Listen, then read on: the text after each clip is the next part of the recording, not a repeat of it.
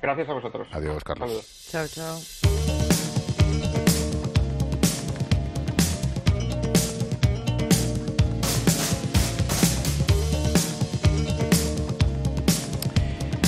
Hemos comenzado esta clase de economía hablando del campo, de las movilizaciones, de, de la que se puede liar. Y claro, hay una pata en todo esto que es muy interesante, que somos los afectados. Seguramente estamos a favor, la inmensa mayoría, de esa reivindicación. Y yo lo he sufrido en primera persona.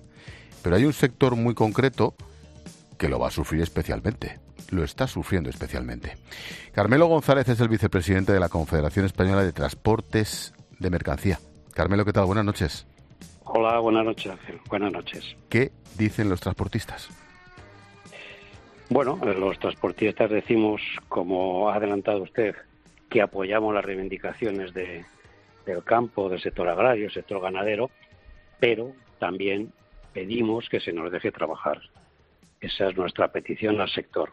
Sus reivindicaciones incluso en algún momento pueden ser coincidentes con las de nuestro sector de transporte siendo los dos como somos esenciales, lo que sí pedimos es que podamos circular.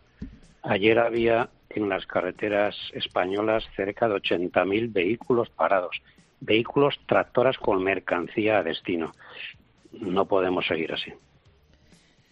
Carmelo, buenas noches. Decía, decía Ángel hace unos minutos que, que esta huelga a ustedes les está afectando con unas pérdidas de 35 millones de euros al día.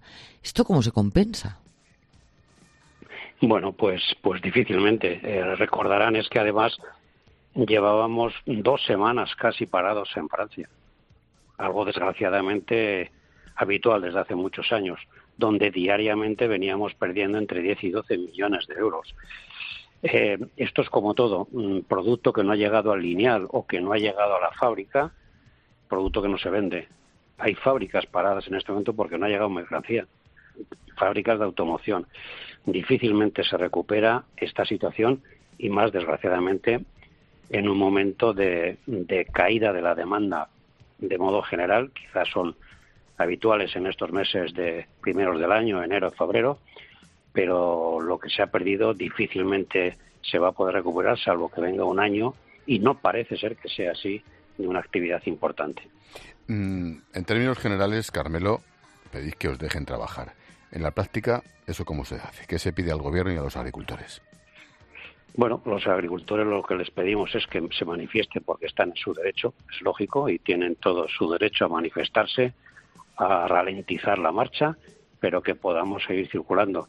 Ya cómo se hace, yo lo que no puedo pedir o no debo pedir que las fuerzas de seguridad actúen, porque son, son compañeros de viaje, nosotros somos sus transportistas, no pedimos pero sí necesitamos que sean conscientes que debemos circular. No podemos seguir parados y no llegar a los destinos.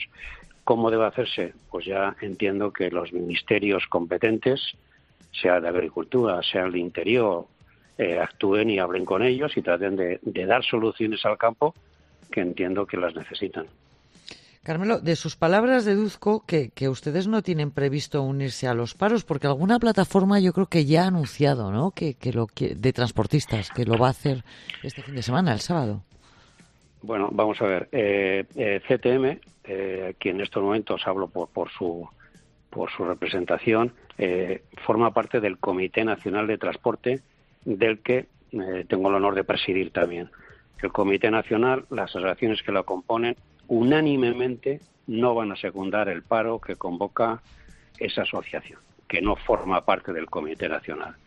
Y esa es la reivindicación. Nosotros igualmente, el lunes, seguiremos trabajando, esperemos que se nos deje trabajar y a partir de ahí, pues que uno reivindique las cosas.